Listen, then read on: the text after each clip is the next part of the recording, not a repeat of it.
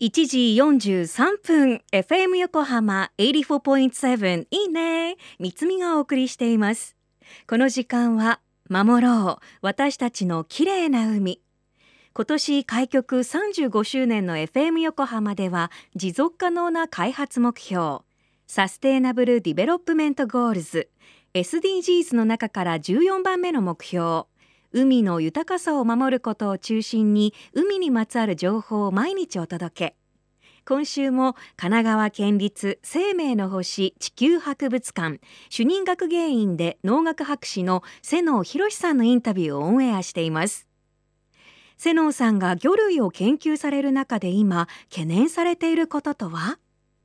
神奈川県立生命の星地球博物館の、まあ、学芸員の瀬能博と申します。よろしくお願いします。最近大きく変わってきてるっていうのは、まあ、水温のまあ、上昇傾向に伴う、まあ、温暖化って言いますかね。その熱帯性の魚がたくさん現れるようになってかつ越冬すると。でおそらくそんな遠くない将来相模湾の魚類層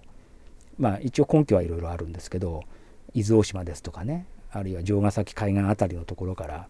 大きく変わっていくだろうと。すごい勢いで変わる時は多分ほんの何年かの間に大きく変わると思いますあの生きるか死ぬかの0か1かの話なのであの定着するようになれば、まあ、ガーッと増えていくようなあの感じになると思うんですけど、まあ、そういう海の変化が一つありますよね。それとあと湿地環境とか河口とか湿地っていうのはマングローブも含めてですけど、まあ、南の海特にあの今西表島ですとかね琉球列島の方の環境っていうのはいろいろと取り沙汰されてて割と近年になって人がまあ増えたっていうこともあると思うんですけど今まで我々が学生の頃はもう本当にのんびりしてていくらでもいた魚たちが急に環境がこう変化することでいなくなってってしまうとそのスピードがですねなんかちょっとこの直近だけでもなんかすごい速いようなちょっと感じがしますね。その環境が失われてこれだけ自然環境が大切だとかその保全がどうだとかあるいは法律作って規制したりとかあるいは世界遺産に登録するとかっていうことをやってる割には全然改善してないなと。その環境に関しては。むしろ我々が知ってるその身近なそういう浅い場所っていうのは悪くなる一方だろうと。これは2つ目。それとあと3つ目はその外来種の広がる速度、まあ、他の分野もみんな大なり小なりあると思いますけど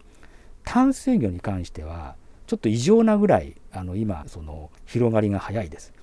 でかつてはそのブラックバスとかブルーギルとかっていうのは大問題になって、まあ、社会を騒がせた時代がほんのちょっと前ありましたけど今はそうではなくてもちろんブラックバスの問題がなくなったわけじゃないんですけども、まあ、それに加えた状態かもしれませんけど割とその気が付いてみたら例えばこの酒川川のこの我々小田原のこの博物館のある周辺でもそうなんですけど今までその土壌だと思ってたのが実は外国から輸入された土壌に置き換わってたとかですね。それからあと川の本流の方もそうですけど誰かが話さない限りは増えようがない日本の別の地域にしかいない魚がいつの間にか大量に増えてたりとかそれがもうあまりにもちょっとその何て言うんですかね急速に起こりつつある。だから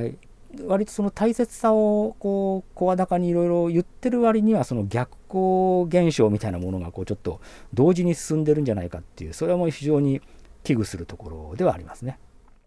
瀬能さんありがとうございます。環境の変化だけでなく人間の手を介して持ち込まれる外来種の魚によって豊かな日本の川や海の生態系が大きく変わってしまっているっていうのはショックですよね。何十年も海を見続けてきた瀬能さんだからこそわかる変化についてはこれからも発信されていくそうなので注目していましょう。今日のインタビューは FM 横浜の特設サイト海を守ろうからも聞けます。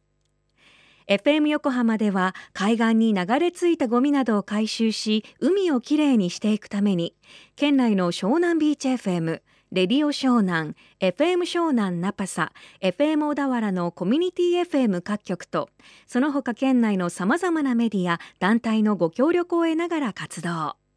神奈川守ろう私たちのきれいな海実行委員会であるこれらのメディアは日本財団の海と日本プロジェクトの推進パートナーでもあります